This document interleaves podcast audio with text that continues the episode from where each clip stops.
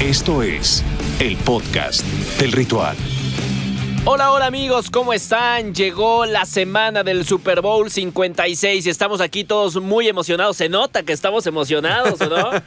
¿Cómo no estarlo, mi querido Gabo? Es una semana importantísima, semana de Super Bowl y aquí estamos con todo el equipo para hacer un pequeño análisis, ¿no? Previo al partido definitivo de la temporada 2021-2022 de la NFL desde Los Ángeles, California, con toda la cobertura. Ya estaremos con el equipo Ritual NFL para llevarles todos los detalles de este Bengals en contra de LA Rams. Más bien, LA Rams contra Bengals, porque los, los Rams van a estar de visita Exacto. en su propio estadio. Así es. Eh, Melalo Ruiz, ¿cómo estás? Bien emocionado. Si te ves, Lalito, te escuchas. Nah, todo bien, amigos. Un placer estar con ustedes, compartir lo que más nos gusta, que es hablar sin cesar de un deporte que nos fascina.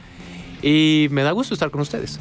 Antes de empezar a tocar los temas eh, puntuales acerca de, del eh, Super Bowl 56, pues evidentemente vi- invitarlos a que lo vean a través de la señal de Azteca 7. Ahí estarán eh, Lalo Ruiz, Pablo de Rubens, estará Inés Sainz, el coach Castillo, Enrique Garay, pues ya saben, todos los, los mejores comentaristas, los mejores expertos de la NFL en México, trayendo a todos ustedes, a sus casas o a donde quiera, donde se encuentren, el Super Bowl 56. Sin duda será la mejor transmisión de la NFL a través de Azteca 7 y las plataformas digitales de Azteca Deportes, que si están en, eh, fuera de casa, pues por supuesto, se pueden meter a, a su, a su computadora, a su tablet, a donde sea. Abren la app de Azteca Deportes y ahí podrán ver el Super Bowl 56 totalmente en vivo en punto de las 5 de la tarde el próximo domingo 13 de febrero.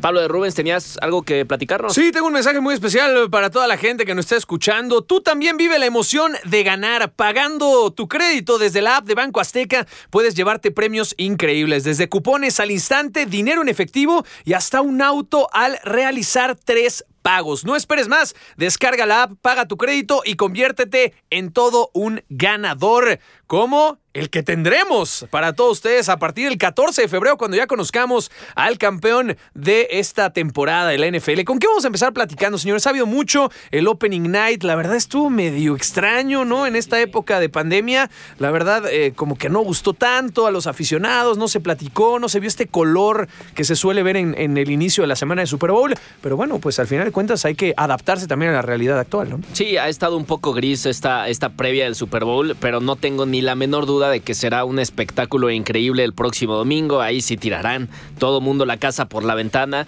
eh, y, pues eh, ya está, dos equipos que, que nos brindarán un espectáculo impresionante, sobre todo eh, a la ofensiva. Bueno, no, es que también eh, por donde lo veas hay talento eh, en, ambos equipos, sobre todo en, los Rams, y dices gran ofensiva, pero también a la defensiva tienen jugadores de, de primerísimo nivel. Pero pues sin meternos en problemas, a ver, empecemos por lo básico. Empecemos hablando de los dos corebacks que estarán en este Super Bowl. Por un lado está Joe Burrow, que es eh, pues eh, el primer coreback que apenas en su segundo año en la NFL consigue llevar a su equipo a un Super Bowl. Y del otro lado, Matthew Stafford, un, eh, eh, un hombre que llegó después de haber tenido etapas difíciles en los Detroit Lions. Llega a un equipo que tiene la capacidad de ir al Super Bowl y en su primera oportunidad lo logra. Será también el primer Super Bowl en donde se enfrentan dos corebacks que fueron la primera selección global de sus respectivos drafts. ¿Cómo ven eh, pues eh, esta balanza, señores? ¿Cómo lo ves, Pablito? Pues 12 años de diferencia entre uno y otro, ¿no? De primeras elecciones, pero con 12 años de diferencia en cada uno de los drafts. Me parece que lo que ha hecho Joe Burrow durante esta temporada ha sido para enmarcarlo en los libros de historia. Un coreback que se lesionó en la semana 11 de la temporada anterior y que llegó a esta campaña, pues parece que al 100% en su segundo año como titular para el conjunto de los Bengals y resu- resulta ser que el equipo cuajó al 100%. Desde hace tiempo no veíamos estos Bengals líderes de su división, logran llevarse esa división, logran superar los playoffs derrotando a grandes equipos, ¿no? El tema de los Raiders en la ronda eh, de Wild Card, poco más adelante enfrentándose a unos titanes de Tennessee que habían sido los primeros sembrados de la conferencia americana y derrotando a los favoritos Chiefs de Kansas City. Me parece que la sinergia y sobre todo la mentalidad, la concentración que trae el equipo de Cincinnati puede ser el gran secreto para llevarse el Super Bowl el fin de semana. Al final de cuentas, veremos qué ocurre ya dentro del emparrillado, pero se ve un equipo sólido con jugadores jóvenes que tienen mucha hambre de poder levantar el primer Vince Lombardi en la historia de estos Bengals de Cincinnati. Del otro lado, vemos a un espectacular Matthew Stafford, pero a ver, siempre ha sido un espectacular Matthew Stafford. El problema es que no habíamos podido verlo realmente en estos niveles. Siempre ha sido un coreback que tienes los números, siempre supera o gran parte de sus temporadas logra superar 5 mil yardas, los pases de touchdown, o sea, los números siempre estuvieron ahí, simplemente no estaba en un equipo competitivo. Y ahora que está, me parece que es la oportunidad perfecta para demostrarle al resto de la liga que es un gran coreback. Que si bien es cierto, que el resultado de este fin de semana no dependerá del futuro de Matthew Stafford. Me parece que, aunque gane, todavía no tiene carteles suficientes para estar en el Salón de la Fama, hablando ya en carrera general, pero sí podría ser el inicio de empezar a conseguir argumentos para estar eh, próximamente en Canton, Ohio. Así es que, pues creo que son realidades distintas, épocas también, eh, eh, carreras en distinto punto, pero me parece que los dos tienen el hambre de tratar de llevarse este Super Bowl y eso nadie se los va a poder quitar. Lalo, ¿quién tiene de, estos dos corebacks las mejores herramientas y quién para ti también llega jugando mejor al fútbol americano? Híjole, son respuestas que se encuentran. ¿Quién tiene mejores armas para poder hacer daño en la ofensiva. Empezando por una línea ofensiva extraordinaria con Whitworth, que por cierto la historia de Whitworth la estaremos platicando a lo largo de la transmisión, cimentó su carrera con los Bengals y se va a los LA Rams y ahora tiene la opción de ser campeón de Super Bowl contra quien fuera su equipo y quien abriera la puerta a la NFL. Esa es una. La otra, tienes a Cooper Cup y tienes a Odell Beckham, también tienes a Jefferson, o sea, tienes herramientas por aire, también tienes herramientas por tierra. Me parece mucho más completo el equipo de los Rams. Pero eso no quiere decir que los Bengals no tengan con qué competir. Por eso te decía que son respuestas que podrían parecer encontradas. Mucho se dice de Jamar Chase, sí, pero ¿qué me dicen de, Mixon? De Joe, Mixon. ¿Qué me dicen? Que es por tierra. ¿Qué me dicen de CJ Usoma? Por cierto, el día de hoy, hace unos minutos, acaban de aterrizar en la ciudad de Los Ángeles los Bengals y lo están escuchando jueves o viernes. Pues bueno, fue el martes cuando aterrizaron. Eh, mira, es eh, es bien complicado tener a un favorito a menos que le vayas a alguna de estas dos organizaciones, porque son grandes historias de ambos lados. De un lado, la continua lucha y la resiliencia por estar en un partido como el Super Bowl, que a Matthew Stafford se le negó durante 12 años, siendo la primera elección. Muchos decían, y ahorita me uno a Pablo, él siempre ha estado jugando a un nivel excelso. He's always bowling, como le dicen en Estados Unidos. Vean su primer año con Detroit. Un juego específico donde alarga la jugada contra los Browns de Cleveland. La alarga durante 12 segundos, donde corre por su vida, mete la mano, lanza y después le, le sacan el hombro del llegue que le dan sale una jugada y regresa y lanza el pase de anotación. Eso te habla acerca de del ímpetu ganador que tiene Matthew Stafford. Sin embargo, a lo largo de 12 temporadas con Detroit se le complicó brutal, con todo y que tenía Megatron. Pero fuera de Megatron, pues estaba bien complicado que con Detroit hicieran algo. Lo mejor que le pudo pasar a este hombre fue que hicieran el canje entre Goff y Stafford, entre los LA Rams y Detroit, y hoy está en la antesala de tener su primer Vince Lombardi. Por eso les decía, si ustedes van con este underdog, sería en este caso Joe Burrow, que también es una historia fantástica. Pero si van también del otro lado donde ya es hora, ya te toca, ojalá lo ganes, podría ser de los LA Rams, Sean McVay y por supuesto toda la constelación de estrellas que tienen línea por línea los LA Rams. ¿no? O sea, ¿qué me dicen de uno del Beckham?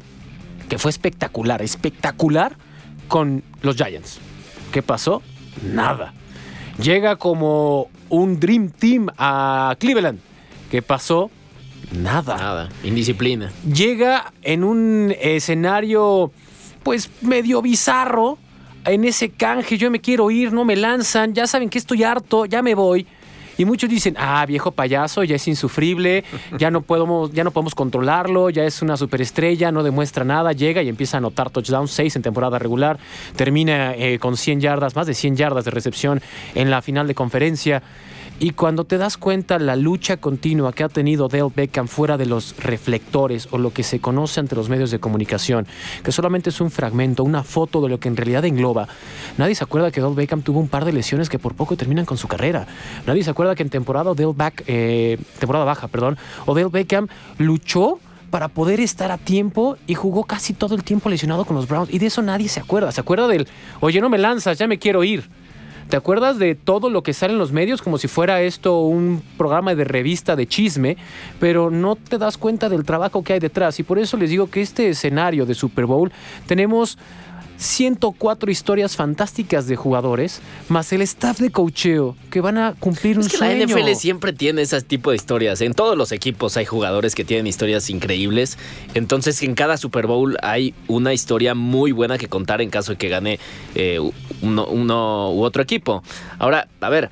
eh, en, en tema meramente deportivo, hay un tema que me parece a mí que puede marcar la diferencia. Eh, Que le inflen los balones. No, no es cierto. y, no, y- No, acuérdate, sí, se retiró. y, y es el tema de la línea ofensiva de los Bengals. O sea, es la primera vez en toda la historia que pasa ¿La a un. o la ofensiva? La, la línea ofensiva, perdón. ofensiva. La línea ofensiva.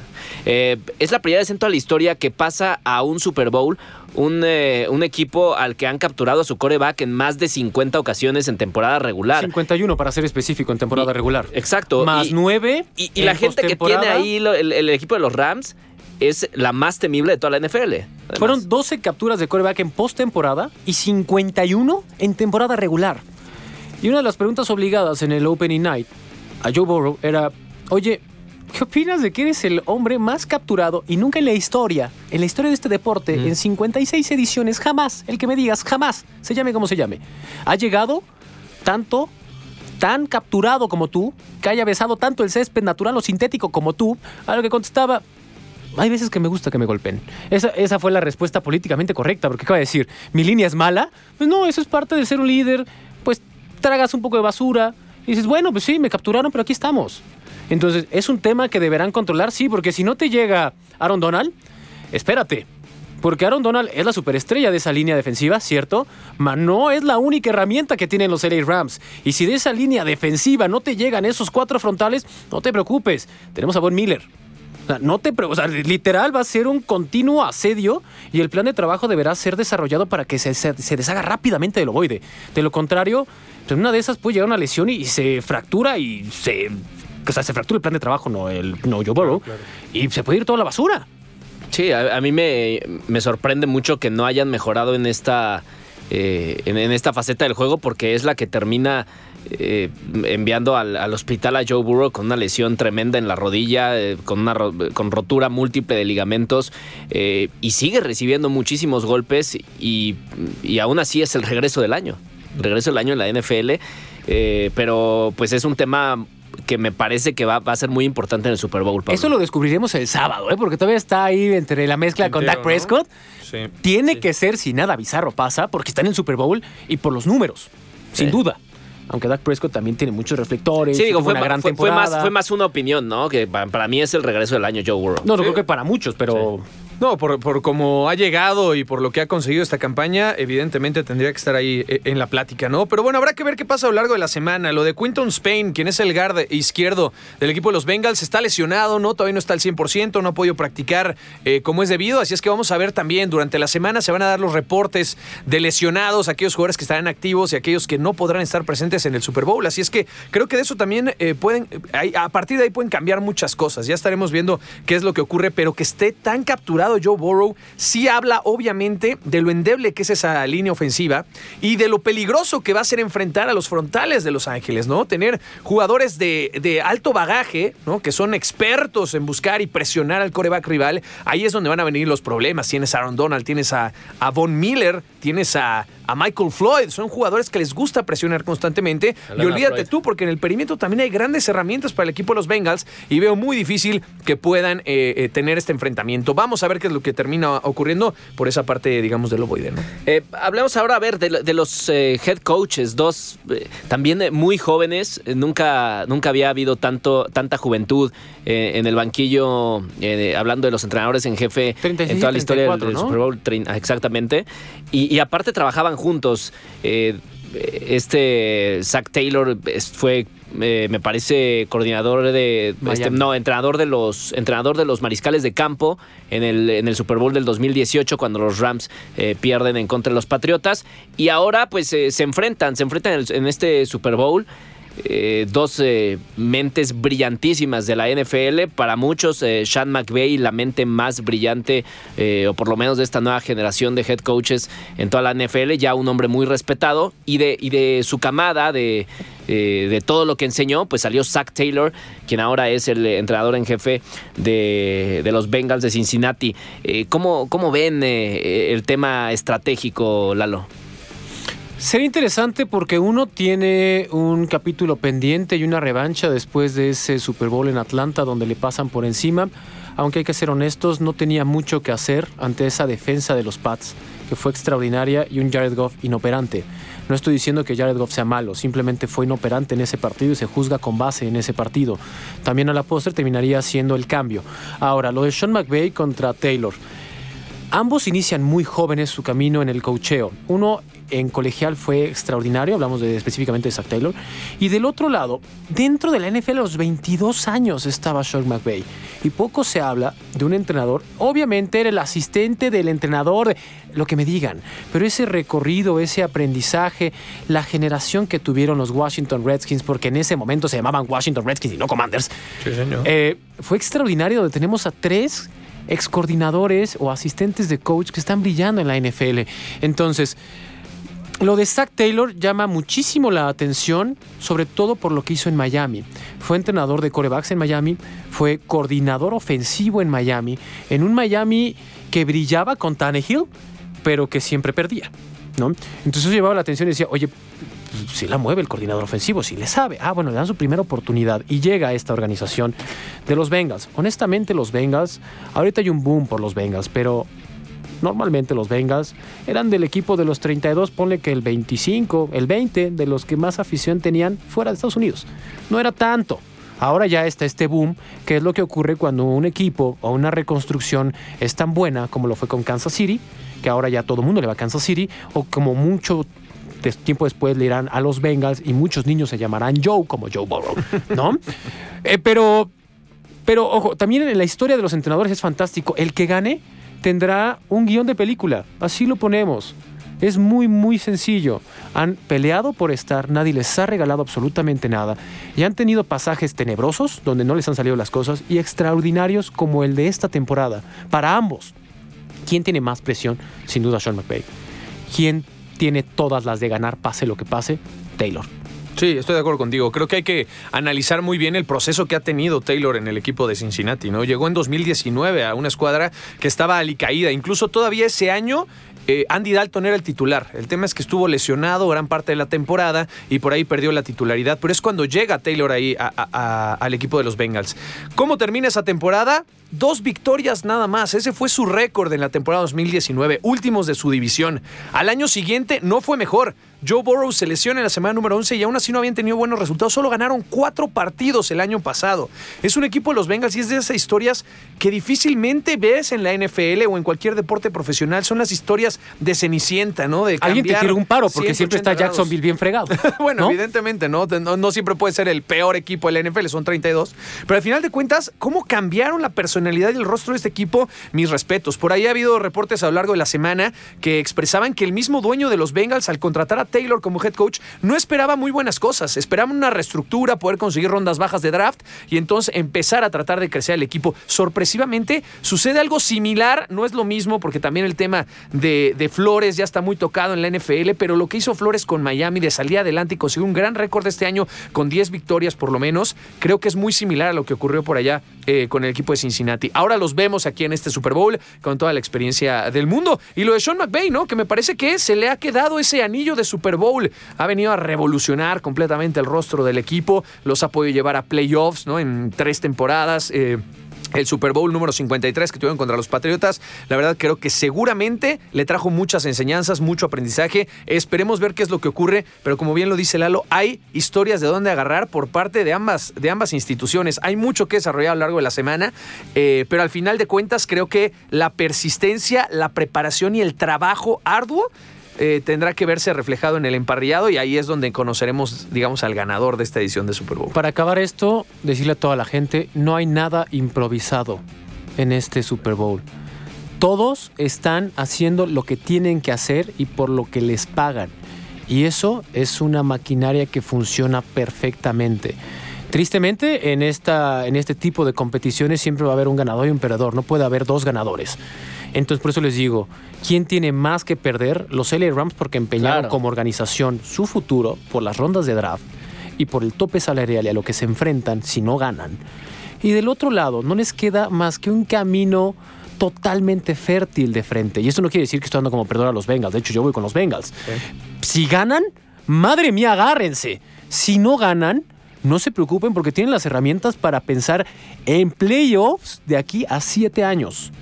Y de esos siete años, ¿por qué no pensar en otra visita al Super Bowl? Tienen el camino súper fértil.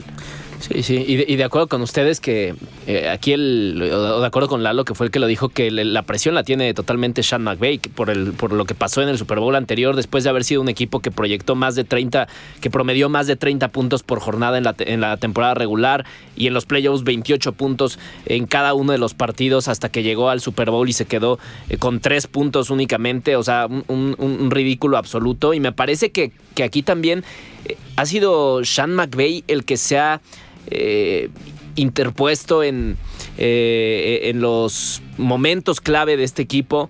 Eh, tiene un uso un tanto desordenado de los tiempos fuera que ya, que, ya se ha platicado muchísimas veces y él mismo eh, aceptó que en ese partido en contra de los, de los eh, Patriotas en Inglaterra fue el que no supo adaptarse eh, al, al encuentro. Entonces, pues me parece que ahí también hay un tema importante a, a tocar. Pues aprendizaje, creo que es aprendizaje. Al final de cuentas estamos hablando del cambio generacional en la posición de head coach. Sean McVay tiene 36 años de edad.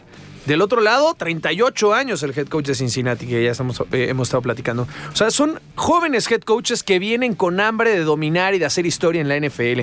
Creo que eso es lo más importante y lo que hay que destacar, por lo menos en el eh, sistema de coacheo de ambas escuadras, ¿no? Lo de McVay lo sabíamos, y no solamente por los resultados anteriores, me parece que el equipo ha presupuestado su futuro inmediato y a largo plazo. Esa es la presión más grande que tiene Sean McVay. Olvídate de las estadísticas, olvídate del partido. Si hoy no funcionan estos Rams y no levantan su segundo anillo eh, o no consiguen su segundo anillo de Super Bowl, va a ser un fracaso terrible. Yo no sé ni siquiera si Sean McVay pueda aguantar este mal resultado como head coach después de todo lo que se ha eh, vendido, digamos, a largo plazo. Vamos a ver si pueden mantenerlo, el tema del tope salarial, ¿no? La agencia libre ya vendrá después del Super Bowl. Pero mientras tanto, es importantísimo este partido para el head coach del equipo de los Rams y sobre todo para una institución que ha invertido grandes cosas, ¿eh? Olvídate tú, la mudanza de San Luis a Los Ángeles, eh, la construcción del nuevo estadio, el traer jugadores importantes a la franquicia con experiencia eh, en distintos niveles, eh, el presupuestar y dejar ir rondas futuras de draft importantes para eh, salvaguardar los intereses de la franquicia. Todos esos factores están en Los Ángeles y ese es el gran problema. Por eso Sean McVay tiene que encontrar la victoria. Del otro lado, Cincinnati, nadie esperaba nada de ellos, pero tienen en sus manos la posibilidad más grande de su historia. Y yo te voy a decir algo, si lo ves por nombres, tal vez me quedaría con Lalo Sí, sí. de que es un equipo que a futuro seguramente va a dar buenas cosas. Pero pongamos un panorama en el que no fuera así.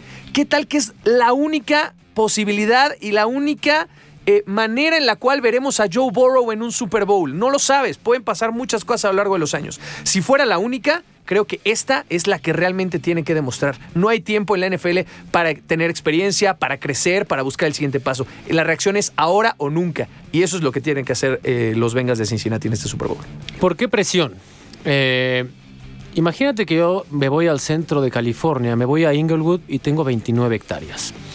Invierto 5 mil millones de dólares. Creo el estadio más moderno en el continente americano, porque los señor. otros más modernos ya son los de Qatar. Pero el más moderno en todo el continente americano. ¿Qué pido a cambio? Pido a cambio tener un equipo competitivo, ¿no? Imagínense que yo soy el dueño. Y tú como entrenador, Gabo, me dices, bueno, dame las herramientas y te prometo que doy resultados. Ese fue el escenario que tiene en este momento Sean McVay. Y por eso tiene las papas, y si no es que algo más, en el fuego. Entonces, si no gana, yo no quisiera ser Sean McVay. Pero a la vez, ya tuvo el aprendizaje más doloroso y quizás el que más lo haya hecho crecer como entrenador. Ser superado por Bill Belichick. Porque ese partido de los Patriotas contra los Rams no fueron las defensivas las que lo ganaron. Sí, ellos fueron los que ejecutaron. Fue superado por el de enfrente. Y créeme que a un hombre que le gusta competir al nivel que le gusta a Sean McVay, no le va a pasar lo mismo. No estoy garantizando que gane, pero no va a cometer los mismos errores. Y eso será fundamental. Y del otro lado, yo como dueño te digo, ya te di lo que quisiste, papito. Dame lo que yo quiero, que es que mi organización se aprecie. ¿Cómo la voy a apreciar? Ganando un Super Bowl. Yo quiero el Super Bowl, cualquier otra cosa es una basura para mí, como dueño, como postura de dueño. Esa es la presión a la que se está enfrentando. Y del otro lado, honestamente, en la jungla, pasaron 11 años con Andy Dalton y no pasaba nada. Llega esta joya, que por cierto, los artífices de que llegaran estas joyas son tres personas en específico. Y lo estaremos platicando en protagonistas más adelante. Fueron los tres que fueron armando esta reconstrucción que les tomó cuatro años desde que están en la oficina. Así que no se lo pierdan en protagonistas. Ahí está mi anuncio. Y a la postre están en un Super Bowl. Por eso yo digo que tienen siete años al menos extraordinarios. Extraordinarios. Sí. Eh, la otra vez platicaba con un empresario y me, me comentaba que muchas veces eh, la, experiencia y la calidad o las- la- el potencial que puedes tener tú como empresario es la cantidad de empresas que has quebrado. En este caso me parece que esa experiencia ya la tiene Sean McVay y los Rams. Ya tuvieron dos temporadas después de haber perdido ese Super Bowl y no tienen pretexto alguno, porque aparte están jugando en su estadio, eh, le han contratado, eh, incluso se, le- se lesionó Robert Woods, le trajeron a del Beckham, le trajeron a Sonny Michel, le trajeron a Matthew Stafford. Le trajeron Eh, un entrenador que lo quita de, para que no tenga penalties y lo quite de la zona de juego. Ha tenido absolutamente todo, que es otra historia que podríamos contar de Sean Bueno, McVay. las facilidades las tiene, ¿no? Ah, es que yo, yo entré, yo entré a este podcast eh, viendo el, el partido un tanto parejo, pero ya, eh, ya analizando bien y poniendo sobre la mesa todo lo que tienen los Rams para ganar.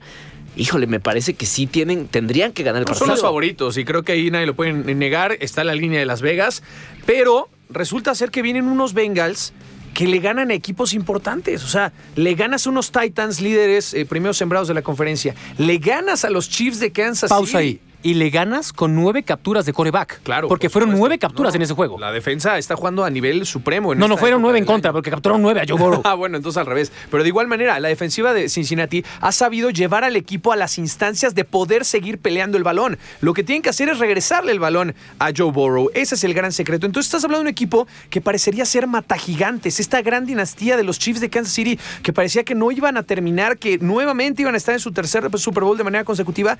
Resulta que vienen estos Bengals y acallan todos esos rumores. Por eso, todavía Cincinnati tiene posibilidades y más en un sí, Super sí. Bowl que cualquier cosa puede pasar. De que el claro favorito son los Rams, eso sin lugar a dudas. Si usted le quiere jugar al caballo negro, a la sorpresa, son los Bengals de Cincinnati que tienen más posibilidades que muchos equipos que yo he visto llegar a este Super Bowl y que seguramente le van a complicar las cosas al conjunto de Sean McVay. Espero hayan aprendido lo que hicieron en la final de la conferencia americana, donde parecía el- la clara tendencia o el desenlace, una victoria de Kansas City después de, de tener el marcador 21 a 3, con 18 puntos de diferencia. La versión de los Bengals que vimos en tercer, cuarto y cuarto cuarto fue extraordinaria. También con ayuda de los Kansas City Chiefs, pero esos ya no están jugando, esos ni hablaremos de ellos. Entonces, con que ellos hayan aprendido que no pueden tener errores en los primeros dos cuartos, va a ser un partido competido hasta el final. Si cometen los mismos errores al inicio, adiós, porque los LA Rams lo van a hacer pagar. El duelo que a mí más me llama la atención va a ser Mike Hilton. Muchos van a decir, ¿y ese compadre quién es? ¿Y ese güey quién es? Mike Hilton que es el corner que se va a encargar de intentar frenar, frenar, bajarle la velocidad, que tenga menos impacto a Cooper Cup. Y que obligue eso a Matthew Stafford a lanzarlo del Beckham Jr. Ya será lío del del otro lado. Pero digamos que es el corner número uno contra el receptor número uno. Ese duelo, honestamente, lleva ventaja a Cooper Cup. La neta. Vamos a ver qué tanto lo puede frenar Mike Hilton. No estoy diciendo que Mike Hilton sea malo, nada más estoy diciendo que el otro es un monstruo. Vamos a ver, porque mucho se basará en qué tanta presión tengan o qué tan holgados estén con base en las primeras dos series ofensivas y lo que pueda hacer Mike Hilton contra Cooper Cup. No, y del otro lado también detienen a Jamar Chase. Y, y si no es Jamar Chase, ya demostró Joe Burrow que, que puede lanzarle a, a, a otros Bueno, pero ahí vas a ver el enfrentamiento. Va a ser Jalen Ramsey contra Jamar Chase todo el partido. Difícilmente lo vamos a ver eh, despegarse de esa ¿Hay, marcación. ¿hay quién crees que gane? Yo, yo, yo, sí, yo, sí, yo tengo uno muy claro. Ay, me parece, hoy por hoy me quedo con Jalen Ramsey en ese enfrentamiento. Sin duda. Sí. Sin Sí, duda. me parece. Ojo, Jalen Ramsey ya aprovechó, ya aprovechó, perdón, y ya aprendió que lo meó Mike Evans. No hay otra forma de decirlo. Lo orinó todo el partido. Lo hizo cacahuate. ¿No? Entonces llegaba porque a nadie le cae bien la gente que confía en su talento y empieza a externarlo porque dice, ay, chivamón. Pues no, este tipo sí lo puede sostener, pero hay siempre alguien mejor que tú.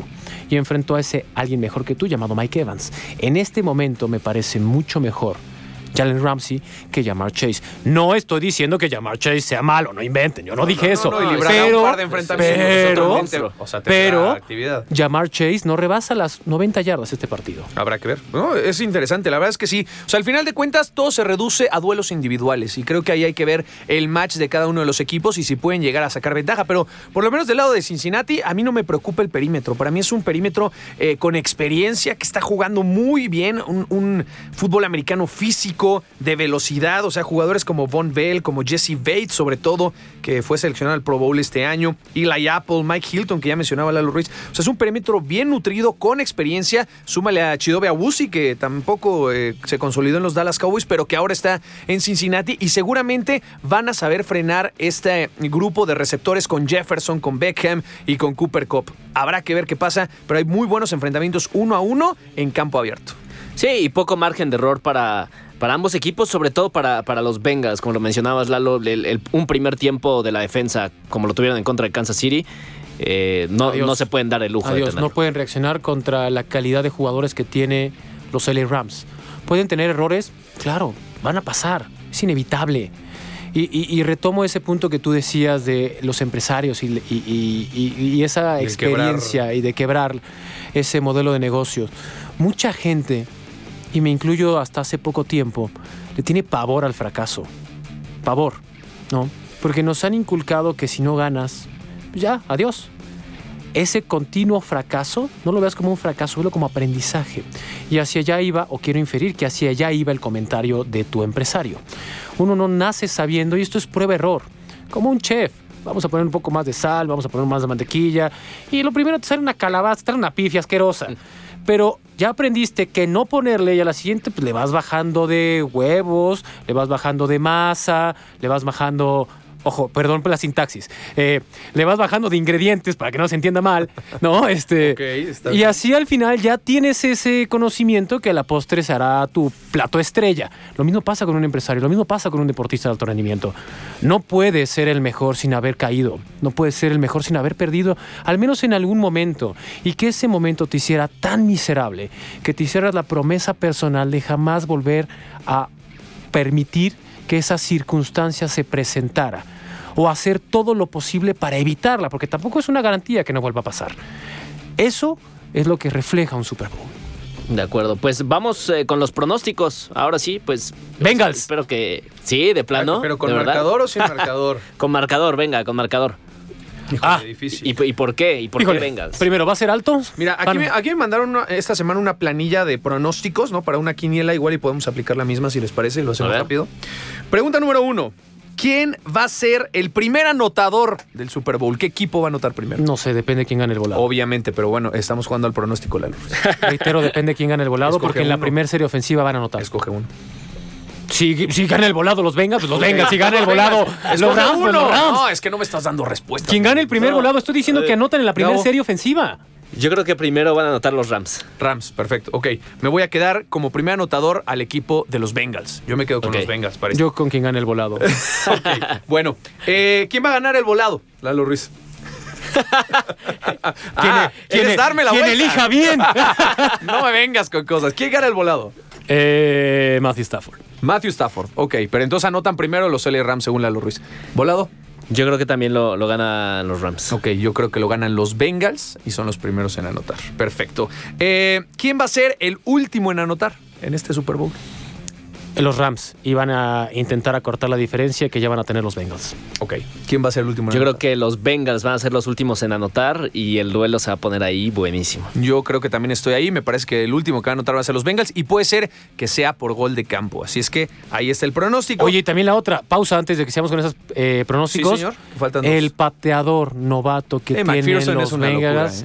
Evan McPherson, madre mía. Y aparte, nervios de acero. le, le cuestionaban, oye, ¿quién es tu ídolo? Y sin duda dijo, yo quiero hacer lo que hizo el pateador más longevo y que posee todos los récords en la NFL, o sea, Adam Vinatieri, Adam que es ganar un Super Bowl gracias a su pierna derecha. No digo que esto no vaya a ocurrir, sería extraordinario y sería un novato que no ha fallado en postemporada, que tiene un récord extraordinario de porcentaje de efectividad arriba del 85% en temporada regular y del 91% Sí, en postemporada. Y luego ya en otro podcast les diré los rangos de las distancias porque es una locura, pero sigue con tu encuesta. Bueno, rapidísimo. ¿Qui- Ahora sí, vamos con el resultado. ¿Quién gana y por cuánto? ¿Empiezo yo? Sí, dale. Pues. Eh, Adelante. 31-24 ganan los Bengals. 30, uy, es el mismo pronóstico que yo puse, pero Ah, 31-24 ah, ganan ah. los Rams. Aquí está anotado, Lalo Ruiz. 31-24 ganan los Rams. Ahí está mi pronóstico. Me quedo con ese marcador, pero van a ganar los Rams. Híjole, yo, ¡Cero, cero! yo, yo, yo me voy a ir con los Bengals porque no, Número. 27-24. Ok. 27-24 Bengals. No siempre el mejor equipo de la temporada regular gana el Super Bowl. Es el que juega mejor en la postemporada y el que llega con, con mayor decisión a la, a la postemporada y al Super Bowl. Y, y me parece que la mística de los Bengals es que cada persona que trabaja en el equipo sabe que puede ganar el partido. Y, y- eso me gusta mucho. Y La mentalidad. La mentalidad. bien. Creo, creo que van a ganar los Van a ganar Bengals. los Bengals. Ahí están dos Bengals, yo me voy con los Rams. Y por último, MVP del partido. Joe Burrow. Joe Burrow. Pues señores, me voy con Matthew Stafford. Ahí está. Oiga, Bueno, no, les, puedo, están no los les puedo hacer esto, soy un flan. A ver, 33 intentos de goles de campo y consiguió 28 en temporada regular. Porcentaje de efectividad de Ivan McPherson, 84.8. Y luego, 95.8% de efectividad en postemporada. Distancias en los goles de campo. De 20 a 29 yardas, lo anotó 5 veces. De 30 a 39 yardas, 8 veces. De 40 a 49, que es una distancia significativa, 6 y de más de 50 yardas, 9. Y no ha fallado en postemporada. Y su equipo ya avanzó gracias a un gol de campo de él. Wow. Grandes números. Pues ahí está, ahí están todas las historias que tenemos que contar previas al Super Bowl 56. Tenemos un podcast más. ¿Hay posterior, otro? Posterior al Super Bowl.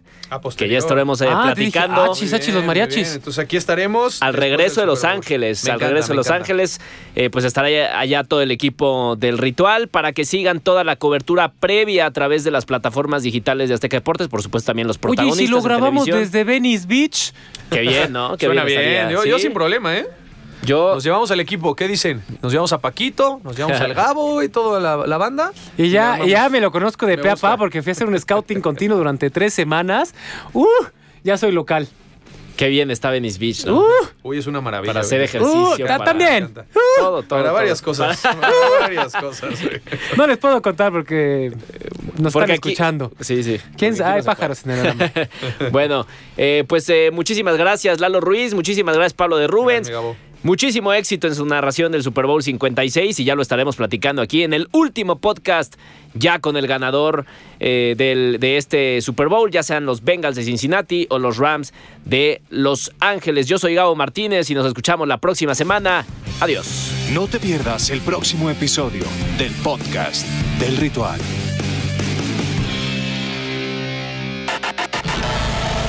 Azteca Deportes.